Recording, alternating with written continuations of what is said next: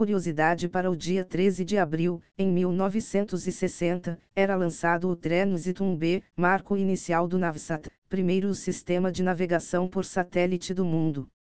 E após as notícias de hoje, tenham um maravilhoso dia e até amanhã. Governo estabelece portaria emergencial obrigando redes sociais a removerem conteúdos nocivos relacionados aos recentes ataques a escolas. O prazo para remoção será de duas horas, sob o risco de multa ou suspensão das atividades. As plataformas deverão fornecer dados dos usuários infratores e bloquear a criação de novos perfis a partir do mesmo endereço de IP.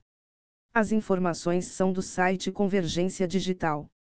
Astrônoma brasileira Lia Medeiros revela imagem de buraco negro retocada por inteligência artificial, a nova versão da imagem do MESI 87, revelada em 2017, foi feita a partir de uma técnica chamada Primo, utilizando um sistema treinado com mais de 30 mil imagens simuladas de buracos negros.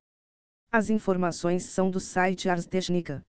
Amazon disponibiliza Code Whisperer, concorrente do GitHub Copilot, de forma geral e gratuita para uso individual. Um plugin está disponível para vários IDEs, como Visual Studio Code, IntelliJ IDEA e PyCharm.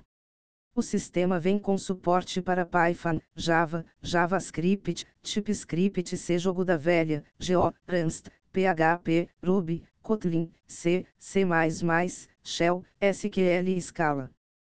As informações são do blog AWS News.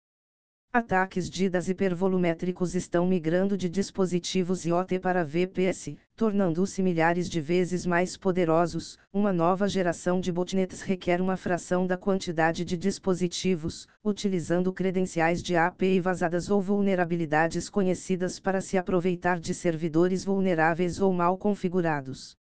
As informações são do site Blip Computer. OpenAI publica estudo delineando novo modelo para geração de imagens, enquanto modelos de difusão como os utilizados no DAW Stable Diffusion são treinados para subtrair ruídos em milhares de etapas até chegar a um resultado satisfatório. O modelo de consistência faz isso em uma única etapa, tornando-se ordens de magnitude mais rápido e eficiente, possibilitando sua execução em dispositivos como smartphones. As informações são do site TechCrunch. Intel irá produzir chips da ARM em suas fábricas. O acordo busca aumentar a competitividade da Intel em relação à TSMC e Samsung, que atualmente dominam o mercado de chips para dispositivos móveis. As informações são da Reuters. Google lança ferramenta de segurança Azure 2 gratuitamente, com suporte para mais de mil módulos Java e Python. O serviço ajuda desenvolvedores a se proteger de ataques do tipo supply chain, corrigindo vulnerabilidades regularmente em libraries populares. Interessados podem se inscrever no site Developers do Google e fazer a integração. As informações são do site TechCrunch.